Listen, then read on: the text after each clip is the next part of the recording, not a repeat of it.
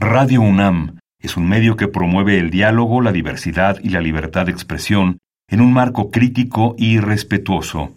Los comentarios expresados a lo largo de su programación reflejan la opinión de quien los emite, mas no de la radiodifusora.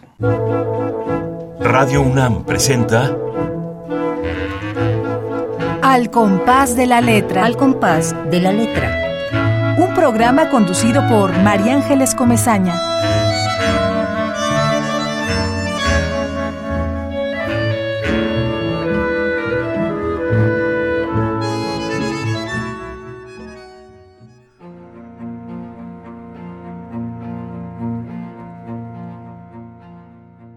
Tu mirada entre venas rojizas como canales de la fatalidad, humedecida y atemorizada por la incertidumbre, paralizó mi sangre aprisionada en su torrente. Tus pensamientos rondaban saltarines por mi cabeza, buscando en los míos su homólogo indefenso. Eres un mensajero portador de tus motivaciones, de tus sinrazones para quienes están anquilosados en las tierras áridas, carentes de riego. Son épocas de excesivos tecnicismos que alejan al juez de los escenarios impregnados de naturaleza humana, refugiada en las pasiones, en sus desconcertantes razonamientos. Prisionero sin ver a su carcelero, la dignidad apabullada. Los arcanos, al pasar, rumoraban al pensar que eres culpable, mientras en tu rebeldía buscabas descontar las horas inertes. Al principio todo el mundo te visitaba. Con el pasar del tiempo no regresaron desvanecidos en sus contornos indolentes.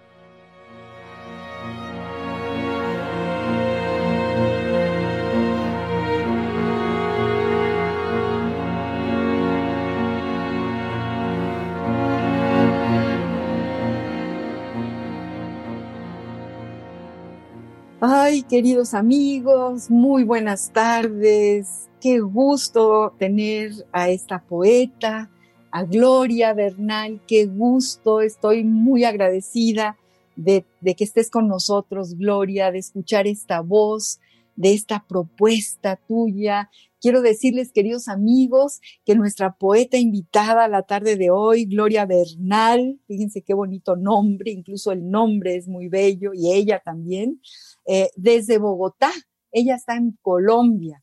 Y bueno, eh, le agradecemos muchísimo a Fernando de Niza, este poeta espléndido que nos dio el contacto con Gloria, eh, de quien vamos a escuchar una poesía muy singular, muy eh, distinta a la que hemos estado escuchando por el entorno, por, eh, la información que ella tiene en su vida cotidiana y en su quehacer eh, profesional.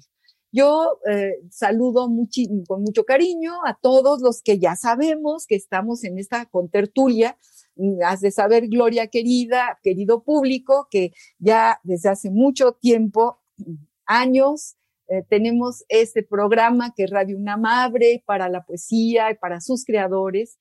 Y bueno, hay gente que sistemáticamente cada jueves está con nosotros. Entonces, quiero saludarlos. Ramiro Ruiz, muchas gracias por escucharnos. Un abrazo enorme, que es otro poeta español estupendo. Eh, Esther Valdés, que está en Monterrey, también la saludamos. Saludamos a Pablo López, que vive aquí en la Ciudad de México, en Tlalpan, y que es un gran poeta también. Un abrazo enorme. Y a todos, a Mayolí Treviño, eh, a todos aquellos que nos estén escuchando, que sintonicen a las seis de la tarde todos los jueves este cachito importante para la poesía, este alto en el camino tremendo de la vida cotidiana para sentarnos a escuchar qué nos tiene que decir una poeta, una poeta como Gloria Bernal. Así que, bienvenida Gloria, muchas gracias por haber aceptado estar con nosotros. Gracias a ti, María Ángeles, por esta invitación y a todo el equipo de radio de la Universidad Autónoma de México. Bueno, mi, Gloria querida, te tengo que, les tengo, queridos amigos, que, que leer un pedacito de la enorme trayectoria de esta poeta colombiana que nos emociona. Eh, siempre, siempre eh, hay algo en, la propuesta de, un poeta nuevo que llega al compás de la letra qué nos emociona, se nos pone la carne de gallina, porque cada quien tiene su propio universo y su propia manera de mostrarlo y de hacernos consciente de realidades distintas. Bueno, Gloria Bernal Acevedo es abogada colombiana, es penalista y docente universitaria. Ella es la directora de la maestría de Derecho Penal y Criminología en INICINU, escritora de libros de jurídicos y literarios. En su formación académica, además de ser abogada titulada, cuenta con un postdoctorado en políticas públicas y paz social. También cuenta con un doctorado en educación, maestría en ciencias penales y varias especializaciones más.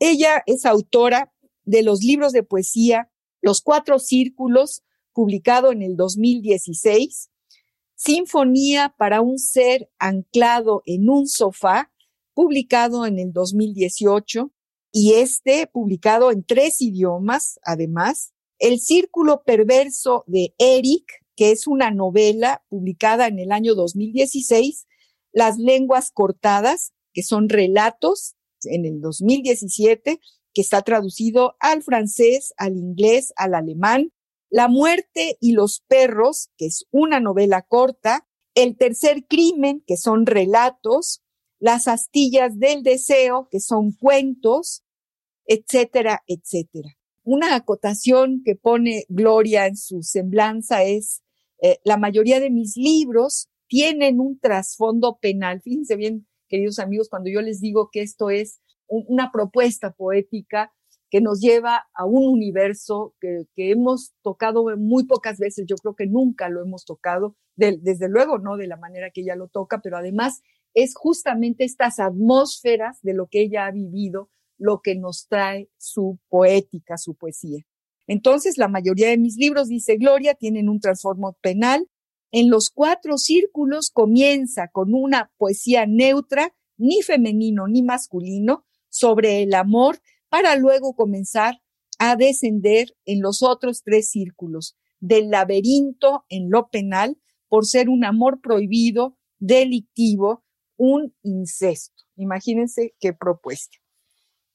Gloria querida, esto es para nosotros nuevo y novedoso, y, y, nos toca, nos toca muchas fibras de, de nuestra propia vida y de lo que hemos leído.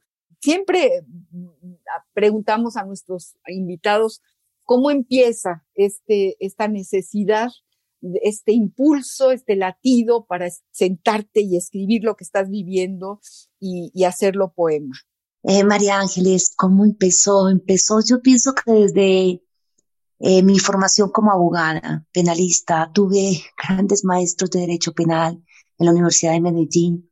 Muchos de ellos eh, no están con nosotros, fueron asesinados y esto me proporcionó un escenario eh, de mucho dolor, de mucho dolor, de mucha incertidumbre frente a lo que sucederá o lo que sucede en nuestro país.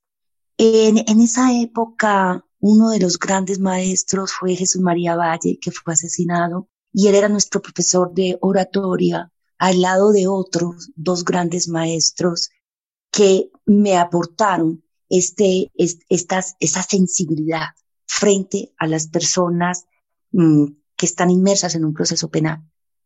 Íbamos a las prisiones y allí en las prisiones creo que fue la primera vez que hice un escrito em, corto sobre lo que vivían las mujeres visitantes. Yo era muy joven en esa época y así empezó María Ángel. Empezó rodeada de un J. Guillermo Escobar, de un Hernando Londoño, que nos llevaban a, a que pudiéramos, a que viviéramos en cierta medida, es un vivir, ponernos en la situación del otro. Este fue el primer escrito para solicitar la abolición de las requisas vaginales en las prisiones.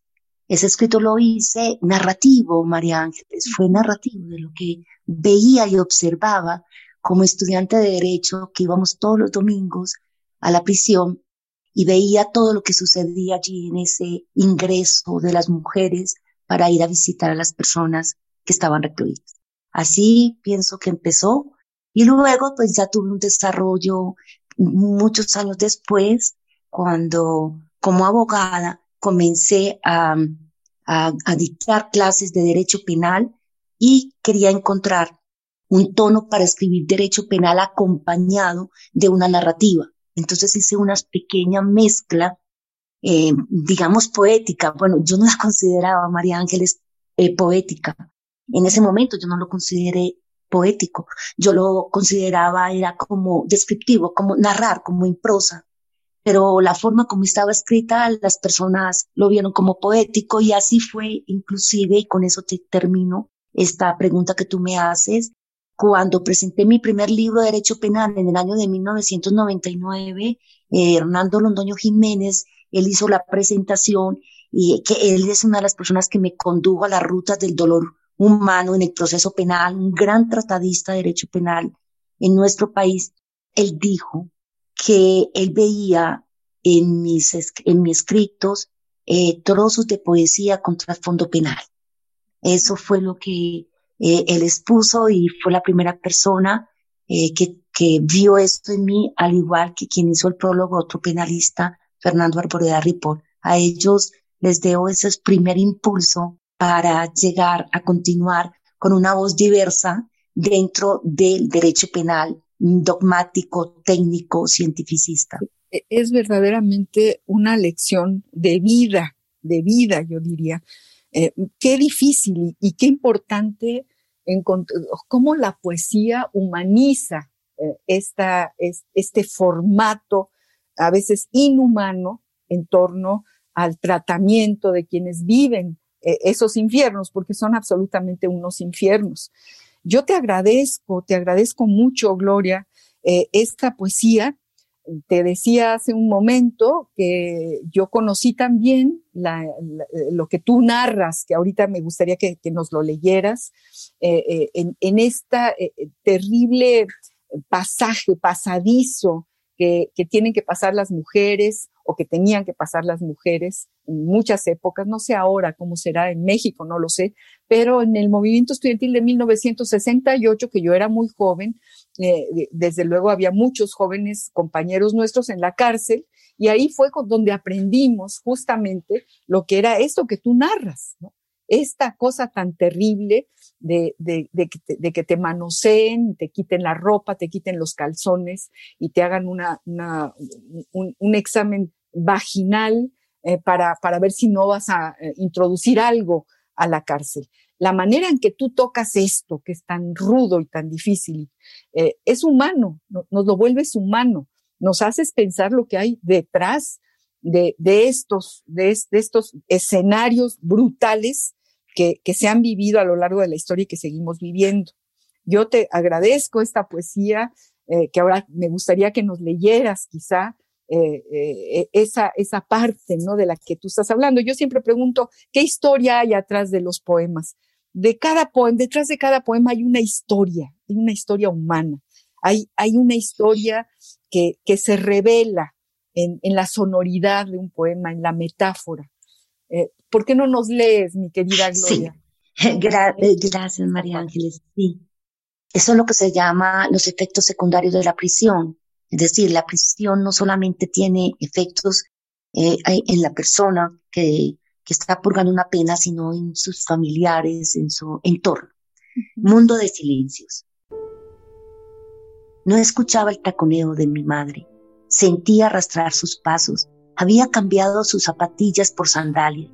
Aún, sin haber aclarado el día en la penumbra, empacaba cada alimento que con desvelo había elaborado para su amado esposo. Decoraba aquellos recipientes plásticos como si fueran bandejas de plata en un gran evento social. Todo estaba puesto simétricamente, cada elemento situado en el centímetro exacto. No perdía detalle, ni se equivocaba. La pimienta en cantidad suficiente sin cebolla, aceite de oliva, tomate y albahaca eran la clave.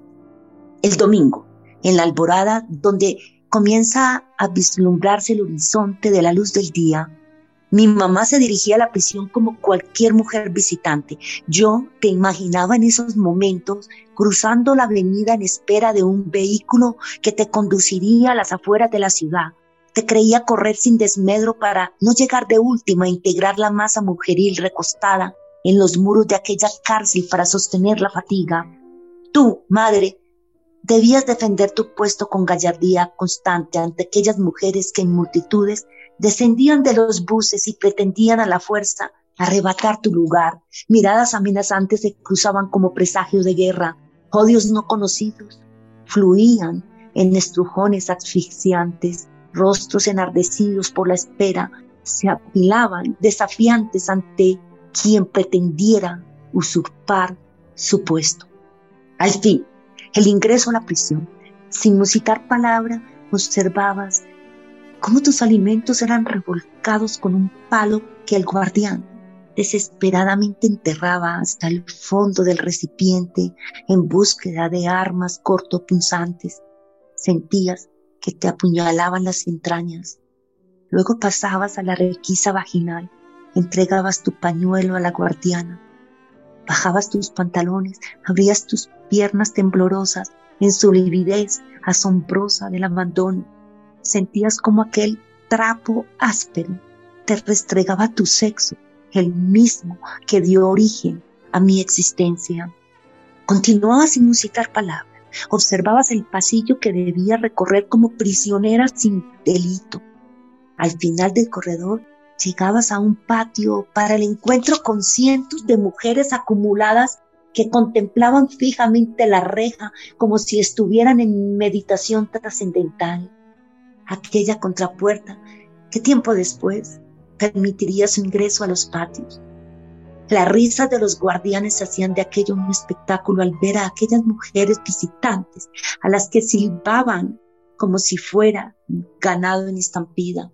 Madre, sobrevivías a aquel estruendo polvoriento, pero al ingresar en la celda donde mi padre vivía, la libido de otros prisioneros recorrían tu cuerpo esbelto, sentía rayos que electrizaban tu epidermis incólume. Tú evadías sus gesticulaciones morbosas evitando una lucha peor de la que aún no había salido. Durante tu estadía en aquella prisión, te sumías en los cordones de miseria impregnándote del olor de esa peste maldita que portaban los cautivos. Cada vez que salías de ese lugar, lo reflejabas en tu rostro y en tu brazo marcado con la tinta azuleja de aquellos sellos infames que descubrían tu condición de mujer visitante. El mundo de silencios es una fuerza maravillosa cuando es preludio del encuentro con el ser del que estás profundamente enamorado. Mi madre espera darle la bienvenida a mi padre, no en la forma de recordarle los lazos, más bien de decirle, cuánto le ama y cuánta falta le hace. Dormir sin ella, como un día le escribió mi papá, no es sino la forma de pasarte día.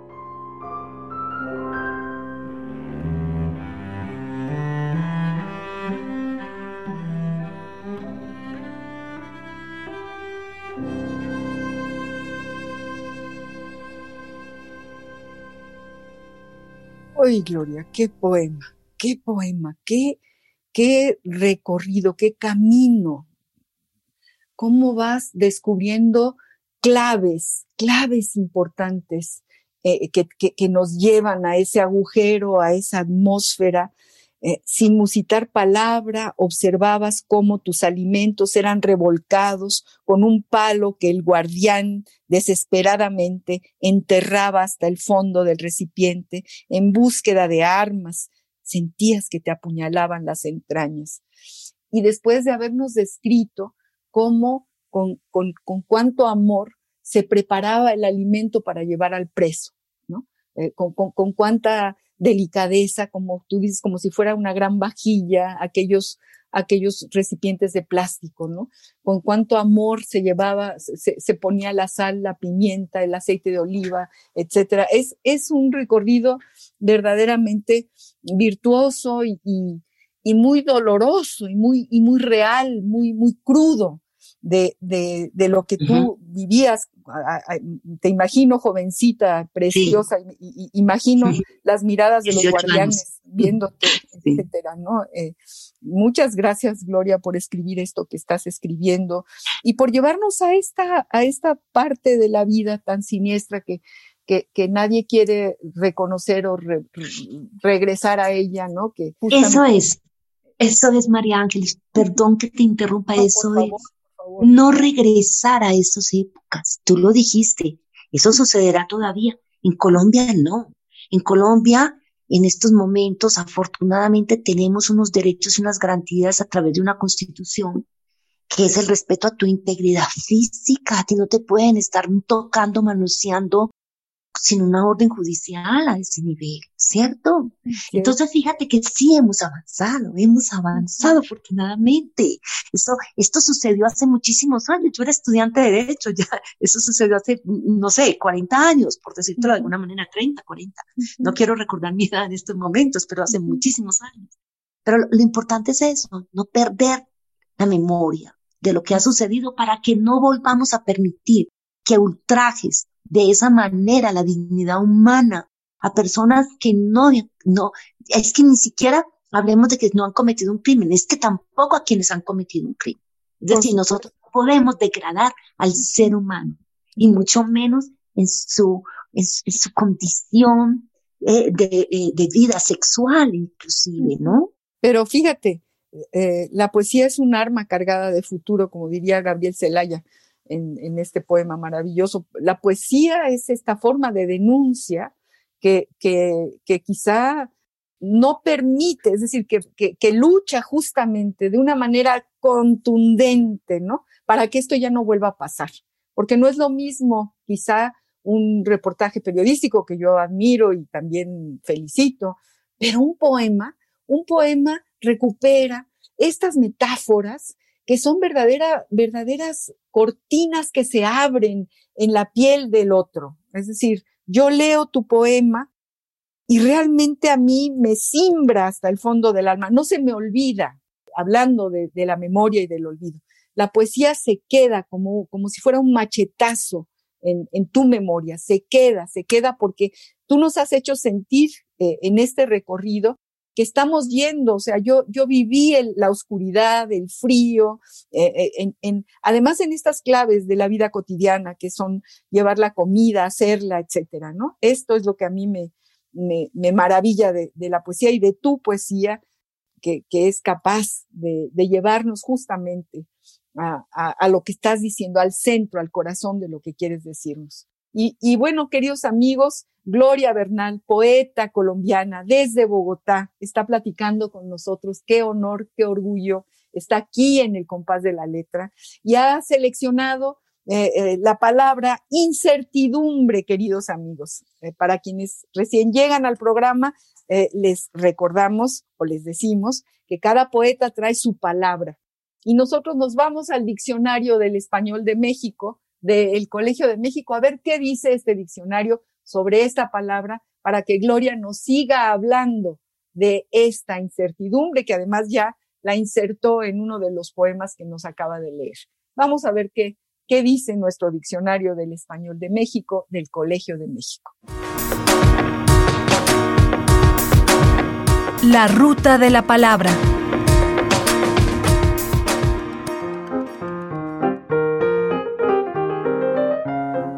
Incertidumbre Sustantivo femenino. Falta de seguridad, de confianza o de certeza en relación con una situación o con un conocimiento. Duda que se tiene sobre algo. La incertidumbre sobre el porvenir. Las nuevas medidas son motivo de incertidumbre entre los inversionistas extranjeros. Las elecciones se realizarán en un clima de gran incertidumbre política. Principio de incertidumbre. El que postula la imposibilidad de establecer simultáneamente una descripción espaciotemporal rigurosa y una conexión causal precisa en los procesos físicos individuales. Diccionario del Español de México de El Colegio de México. La ruta de la palabra.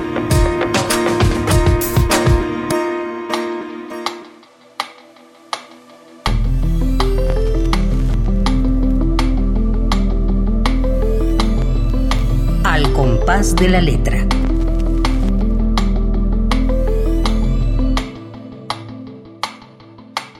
Querida Gloria, pues esto es lo que nos propone el diccionario, este diccionario que queremos mucho y que siempre acudimos a él porque hay muchos poetas que trabajan en el diccionario y se cuela la poesía. Pero en fin, cuéntame tú, que, eh, esta palabra incertidumbre que acabas de, que seleccionas para este programa, eh, ¿qué te parece? ¿Qué, ¿Qué, nos puedes decir, Gloria? María Ángeles, ¿te, te puedo responder con poesía? Claro, por favor.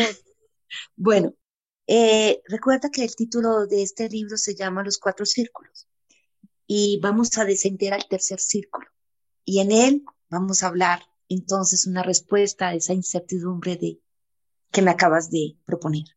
De mi poesía entrecortados voy a leer solo una parte.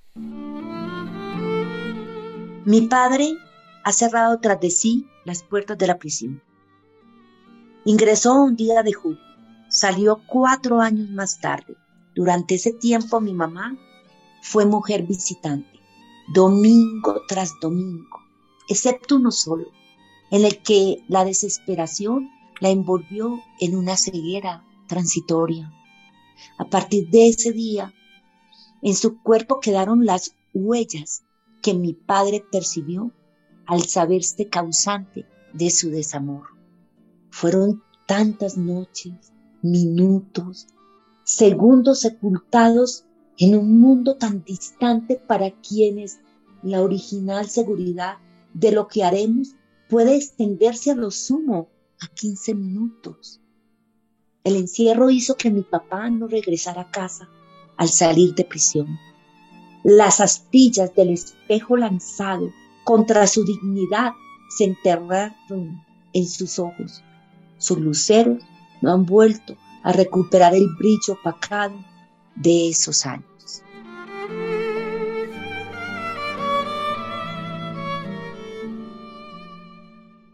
Con eso te respondo lo que es la incertidumbre. Me pone la piel de gallina, efectivamente. Con eso me. Esa es la gran definición de la incertidumbre. Tremendo, tremendo, mi querida Gloria. Eh, hablas de, de, de tu papá o hablas en general de... no, no, y eso, gracias por la pregunta, María Ángeles. A mí me pasa con mis estudiantes eso, y sobre todo la forma como lo leo. Entonces, ¿qué es lo que pasa? Cuando yo a veces en la academia em, eh, trato de leer, leo pequeños apartes, así como tú, y los estudiantes, cuando yo les digo, que pues para trabajar temas jurídicos, penales, ¿no? La criminalización primaria, la criminalización secundaria, los efectos secundarios de la prisión, etcétera.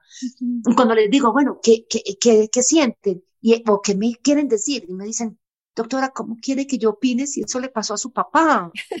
y yo les digo, disculpen, esto es una ficción, esto todo es ficción. Es decir, lo cierto, María Ángeles, es que yo estuve cerca de la prisión por derechos humanos penitenciarios, por mis profesores, que yo te comenté de quién se tratan. Solo uno de ellos está vivo, que es J. Guillermo Escobar, de esa época. Y, y esto es una forma de entrar en el ámbito de lo jurídico, eh, quizás eh, de una realidad que te lleva y quizás por esa posibilidad que tenía, que ni yo misma era consciente que lo que escribía era poesía, o sea, esa capacidad descriptiva que tú has resaltado, que yo no la sabía que la tenía y que de hecho ya la he desarrollado durante muchos años y ya he escrito varios textos separados de lo jurídico, María Ángeles, porque antes estaba, como te dije, cuando tú me hiciste la pregunta, yo comencé uniéndolo a lo jurídico, pero desde mm, ya hace muchos años, eh, casi unos 15 años, pero más concreto, sí, en los últimos siete años, eh, ya he, publicado solo lo, lo, literario separado de la parte jurídica. Entonces, le he dado forma, pero de todas maneras hay una conexión, por lo que tú dices. Hay unas historias. ¿Cuál es la historia? Eh, es una historia que obviamente, como escritora, pues trato de, de hacer que la ficción eh, eh, ingrese a la historia, pero lo más grueso de la historia, lo más doloroso de la historia, te lo quiero decir de una vez, no me surge de la, de la ficción, sino de la realidad. ¿De cuál realidad?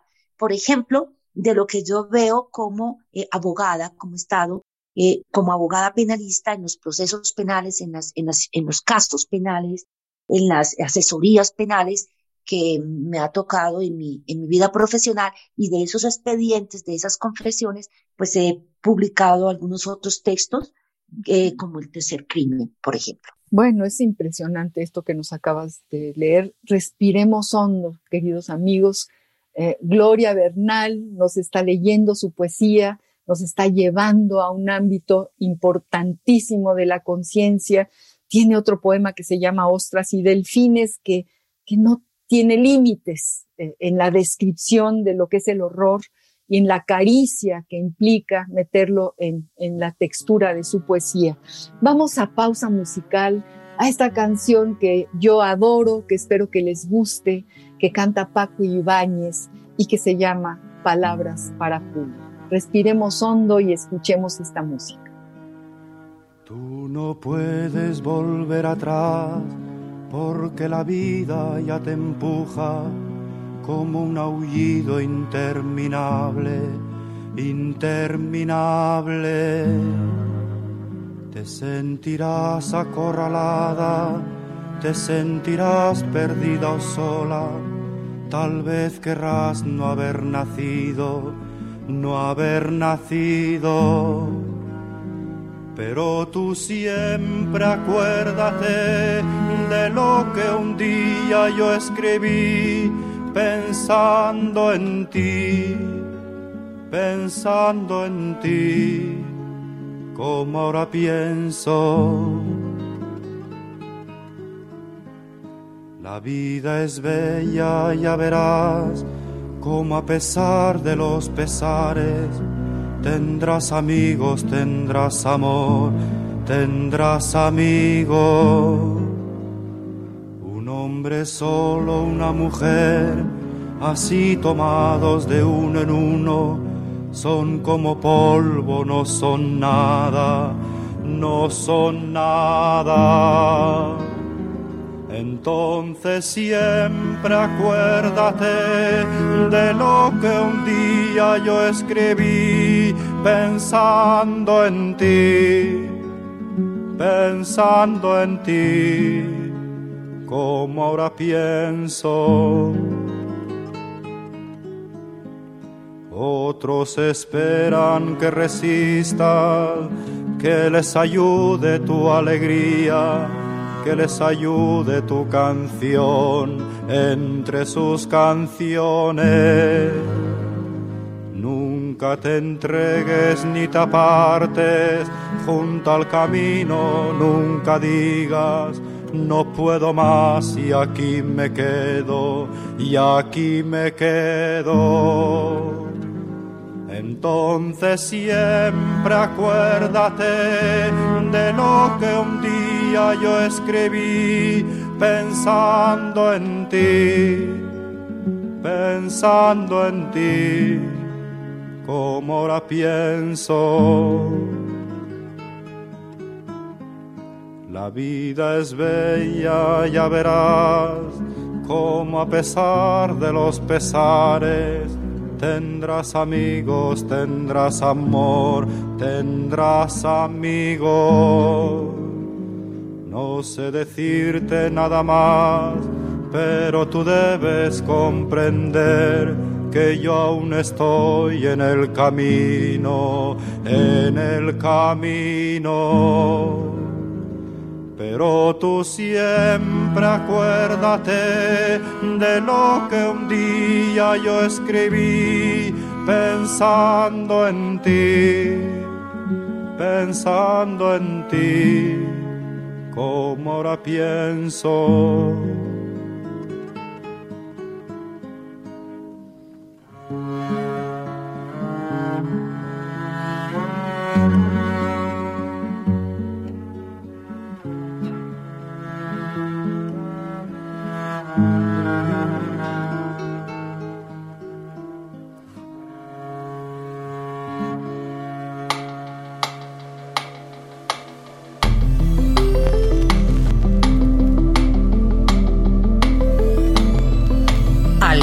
De la letra.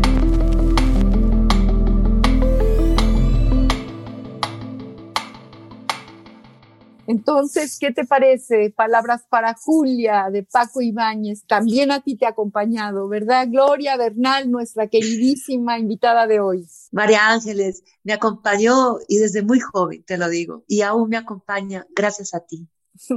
a mí también me acompaña. De repente eh, lo escucho y digo, ay, bueno, pues no me voy a volver atrás, me sigo para adelante. Queridos amigos, Gloria Bernal, desde Bogotá, Colombia, nos está mandando una serie de imágenes, nos está llevando a la orilla de sus poemas y se lo agradecemos muchísimo. Y, yo quisiera que, que nos leyeras, eh, Gloria, que, que, nos, que nos cuentes más de, de, tu, de tu poesía, que nos cuentes del tercer crimen, que, que sigas platicando con nosotros y leyéndonos tus poemas. De, gracias. Eh, del tercer crimen, yo creo que eh, comencemos solamente con por qué el título El tercer crimen que es la infamia del olvido. El primer crimen es ese, los crímenes que suceden en un marco de conflicto eh, social, de conflicto armado, como en nuestro caso en, Colombia. El segundo crimen es la impunidad, porque gran parte de estos hechos eh, quedan en la impunidad. Pero el tercero es la infamia del olvido. Frente a estos crímenes quisiera compartir uno que nos toca muchísimo eh, a las mujeres, que tiene que ver con la violencia eh, sexual. Y por eso quiero leer este pequeño, eh, ya no sería poesía, María Ángeles, aunque a mí me dicen es narrativa, pero quiero compartirlo.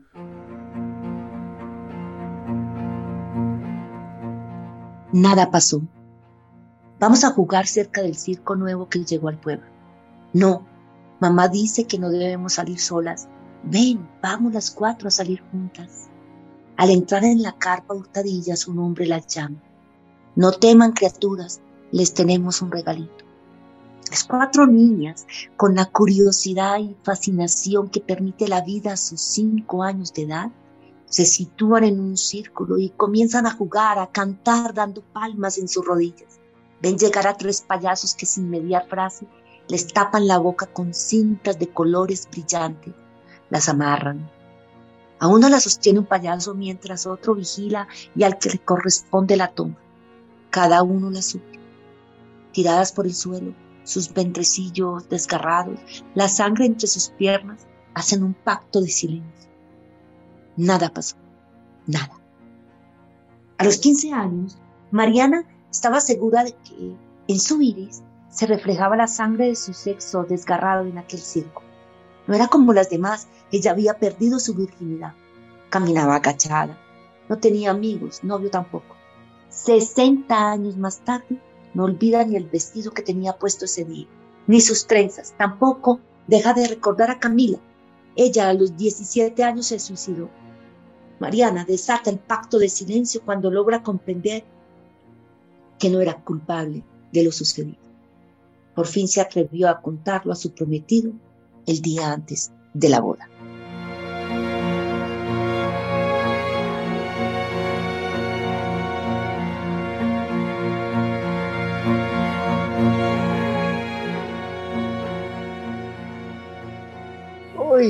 Gloria querida, claro que es poesía, claro que es prosa poética, qué denuncia tan importante, qué, qué, duro y qué, y qué certero, qué real.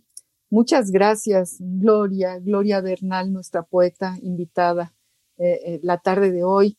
Uy, nos dejas así con un dolor de piel y, pones, pones eh, sobre la mesa una realidad que no debe de suceder. Volvemos, no, no debe de suceder. Hay que denunciar y denunciar y denunciar. La impunidad no debe de existir. Y qué alegría tener una, una abogada penalista con esta sensibilidad, con esta manera de, de, entender las realidades, de plasmarlas en un texto. Qué valiente, porque son textos que además mm. Requieren de una enorme valentía, Gloria. Gracias. Déjame leer, Gloria, dos de tus preciosos poemas. Vamos, escuchen, queridos amigos. Serenata de Amor. Serenata de amor aún no diluida en sus bocas, preludio de imágenes apostadas bajo el fuego en giros deslizantes de nocturna pasión. Los temores se replegaron al sentir la ardentía de un corazón que no recela jamás contracciones al interior, ritmo pulsante que se repliega sin permiso para el abandono prematuro, inercia latente, efluvio impregnado de ansiedad que se despoja de invasiones amorosas. Desatar el acaecer de lo impredecible, esferas liadas a una leve mota de conexión, totalidades con sus universos propios, espacios demarcados por el nylon de la autonomía, el desplazamiento, el roce intangible de esperanza, la culminación, pasiones incestuosas en parajes ignoradas, armas mortales, veneno infame que se posa en caderas endurecidas, dulce taquicardia que causa languidez en brazos del amado, deleitado en la fragilidad. El pasar del tiempo no se detiene así Quisiéramos, aunque sea por unos breves instantes, el horror de la prisión impregna mi magín. Ahí encuentro a mi padre, hacinado en calabozos oscuros, con olor fétido. Todos buscan la puerta entre rejas clavando sus cuerpos contra ellas. Algunos se trepan, cuelgan en racimos humanos con sus manos suplicantes. Otro detenido en aislamiento fija su mirada perdida en mi espalda, no deja de observarme, me sigue como sombra fantasmagórica, subidos, autistas como gemidos de hiena emergen de las celdas. Cuando callan unos, siguen otros.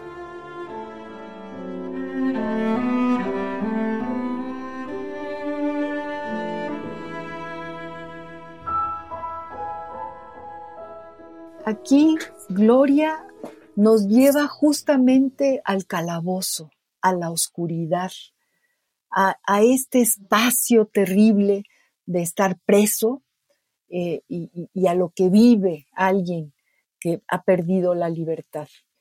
y quiero leerles este poema, Gloria, este poema que se llama Espejismo. Llama altiva para ser dos el futuro desvanece la flama y la inclinación el pretérito. Entre ellas, intervalo de impaciencia, manos sobre la calavera palpan las fisuras, los instintos se esfuman con la parafina. Las venas halagan la melancolía, desatar el amor aferrado a un ser lejano las palabras envían frases con hilos de fuego que zanjan el tiempo. Deambular por la llama. Su presencia simbra el soplo de obertura. Coquetea con el crepúsculo que fulgura el perfil cubierto con arcilla de piel. Si la acústica no se aparta del eco, vibrará la pasión que traspasa el reflejo de flamas en el cristal. Ambas velas arden con el complot del espejismo que no ha consumido las soflamas del azar.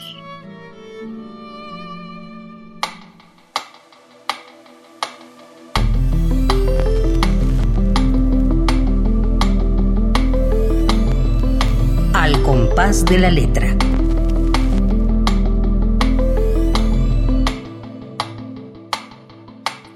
Vamos a pasar a, nuestro, nuestra pequeña capsulita epistolar. No queremos dejar de, comentarles, queridos amigos, y comentarte a ti, Gloria, que tenemos una colección enorme de cartas, porque nos gusta meternos en esta intimidad de una carta Creemos que lo que se escribe en una carta dirigido a alguien en particular no, es, no está en ninguna fuente literaria y, por lo tanto las cartas se convierten justamente en, en una fuente literaria. Yo siento que estoy en una mirilla ahí eh, asomándome a lo que un escritor le escribe a otro escritor y en este caso eh, pues seleccionamos a dos escritores colombianos maravillosos, más bien a uno que le escribe al otro, que es ni más ni menos de que el grandísimo poeta Álvaro Mutis.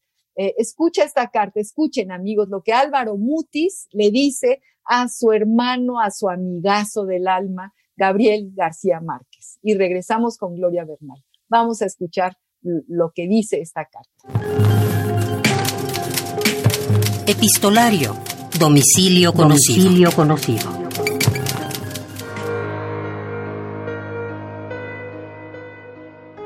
Carta del poeta Álvaro Mutis a Gabriel García Márquez. Me cuesta mucho trabajo decir algo sensato sobre tu obra literaria. He leído todos tus originales antes de que fueran publicados. Sigo pensando que tu obra más acabada y perfecta es El coronel no tiene quien le escriba, la que se considera tu obra prima. Cien años de soledad no puedo leerla sin cierto sordo pánico toca vetas muy profundas sobre nuestro inconsciente colectivo americano. Hay en ella una sustancia mítica, una carga adivinatoria tan honda que pierdo siempre la necesaria serenidad para juzgarla. La hojarasca me pareció admirable. Noté la influencia de Faulkner, pero un Faulkner muy bien leído. Decía André Guide que la importancia de las influencias no es avergonzarse de ellas, la hojarasca es un Faulkner para mantener la cara muy alta, ¿no? Hemos compartido juntos muchas horas de felicidad desbordada y no pocas de incertidumbre y estrechez. Hemos viajado por tres continentes. Hemos compartido libros, música y amigos. Todo lo vivido contigo ha sido para mí como un premio extraordinario en el oscuro azar de los días. Álvaro, Tomada de García Márquez, un cartero que llama mil veces. Voz, Marco Lubián.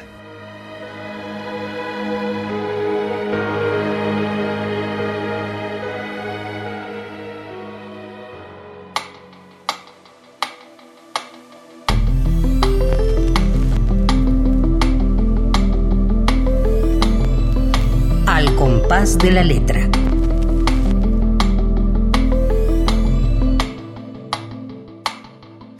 Bueno, pues tus, tus dos compatriotas, mi querida, querida Gloria, Álvaro. Le diste, le diste una puñalada. No, no, no sabía que ibas a leer. Y te digo simplemente que estos dos compatriotas, en el coronel no tiene quien escriba, eh, cuando yo lo leí, estaba en la escuela, era muy joven, María Ángeles, muy joven. Y la profesora preguntó, cuando leímos el libro del coronel no tiene quien escriba, qué significaba el gallo. Y yo, que tenía 13, 14 años, yo respondí, significa la lucha de clases. Mm. Esa profesora me sacó de clase me dijo que yo me estaba burlando de ella y me prohibió volver a hablar durante el año. Y me dijo, usted es un cero a la izquierda. Te puedes imaginar el impacto. Y ahora escuchando esta carta que tú estás y me conmueve, que Álvaro Muti le diga de su obra El coronel tiene quien escriba, que cuando yo llegué a mi casa desvanecida, porque me dijeron era un cero a la izquierda, o sea que interpretar las obras de los escritores, que lo que yo había interpretado, em, alguien lo señaló como un cero a la izquierda. Ese fue el primer golpe. El segundo golpe fue cuando publiqué mi libro de Derecho Penal, hace muchísimos años, porque digo 1999, y en un escenario de profesores de Derecho Penal, un profesor de Derecho Penal, un directivo, se burló de mi libro diciendo que yo escribía poesía en el derecho penal, pero lo dijo de una manera, María Ángeles, que todavía me retumban sus palabras. Y dijo, a una vieja loca le dio por escribir poesía en el derecho penal. Entonces, ese es el impacto que me ha dejado la lectura de esa carta. Ay, pues qué cosas dices. Bueno, yo te recuerdo que nos contaste que tu maestro, Hernando Londoño Jiménez, te dijo que veía en tus escritos trozos de poesía, pero desde otro ángulo, ¿no? diciéndotelo como una virtud, como el virtuosismo que tú tienes, del que, del que eres capaz para, para describir poéticamente eh, eh, justo trozos eh, o, o, el trasfondo penal, ¿no? ¿No es cierto, Gloria? Sí, y de interpretar, y de interpretar, mira, lo juro, porque años después mi hermano me encuentra una entrevista de Gabriel García Márquez y me dice, tenía razón Gloria, Gabriel García Márquez dijo que el gallo representaba la lucha de clases. Claro, pues eso fue, fantástico. claro, claro que sí, claro que sí. Híjole, Gloria Bernal, estamos a, un pedacito de terminar nuestro compás. Queremos que vuelvas y que sigas y que y te queremos seguir escuchando, pero queremos que nos leas lo que tú quieras para, para despedir este, esta, esta ventanita. Tenemos que cerrarla desgraciadamente hasta el próximo jueves, pero por favor, terminémosle oyéndote. Gracias. Aprovecho esta oportunidad para comentarles que en edición eh, está el libro de minificciones del grupo colectivo de las minificcionistas colombianas del cual hago parte.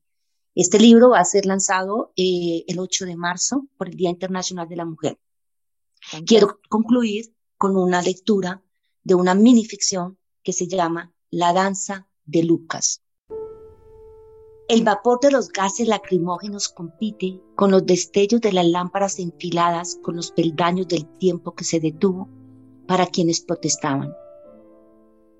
El cráneo impactado enseña los perdigones incrustados en las neuronas de Lucas. El viento se arroja sobre el cuerpo batido para envolver su empeño. El color de su sangre mancha la desolación sobre el pavimento. Dos hombres en el andén enlazan sus manos para alzar el cadáver y los presagios fraguados por aquellas ocho detonaciones de la muerte su forma de bailar sobre las barandas, los andenes y las calles se convirtió en el blanco para los policías que dispararon a la multitud.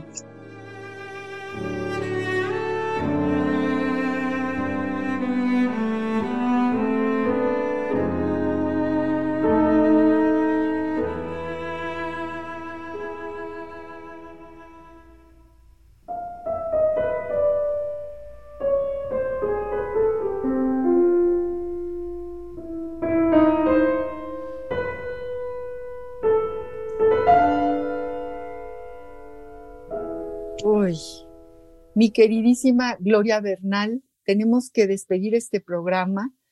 Quiero decirte que ha sido una verdadera delicia eh, escucharte, escuchar todo lo que nos dices con tu voz tan linda, con tu pasión y leer tu poesía tenemos que seguirte leyendo, ya no vamos a dejar de leerte, formas parte importante de, esta bitácora, de, esta, de, este grupo de poetas que desde hace cinco años, ya vamos para seis, eh, nos reunimos a las seis de la tarde los jueves a escuchar pues, a poetas de ahora de todo el mundo y, haberte escuchado desde Colombia ha sido un privilegio y yo te lo agradezco muchísimo, mi querida Gloria. A ti, María Ángeles, Comesaña, me encanta tu franchismo.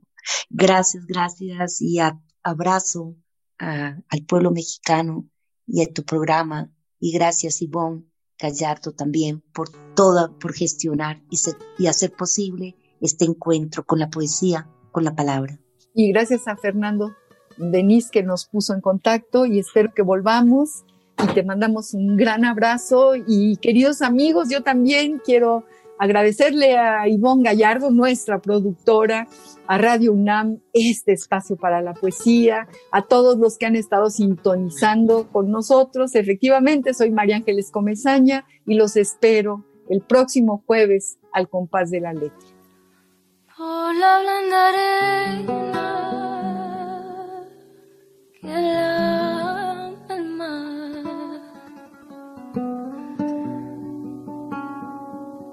Pequeña huella no vuelve más. Y un sendero solo de pena y silencio llegó hasta el agua profunda. Un sendero solo de penas mudas llegó hasta la espuma. Sabe Dios qué angustia te acompañó. Qué dolores viejos cayó tu voz para recostarte arrollada en el canto de las caracolas marinas la canción que canta en el fondo oscuro del mar, la caracola. Te vas Alfonsina con tu soledad, qué poemas nuevos fuiste a buscar, una voz antigua de viento y de sal. Te requiebra el alma y la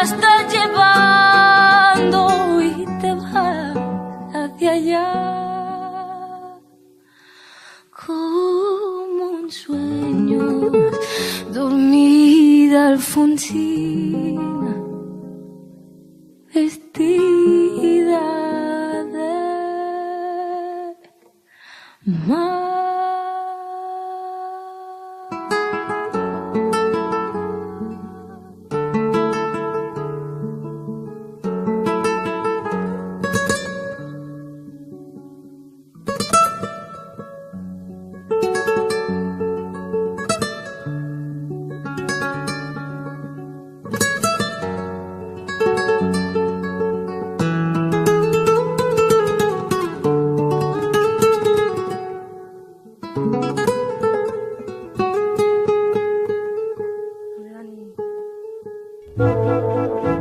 Radio UNAM presentó Al compás de la letra. Al compás de la letra. Un programa conducido por María Ángeles Comezaña.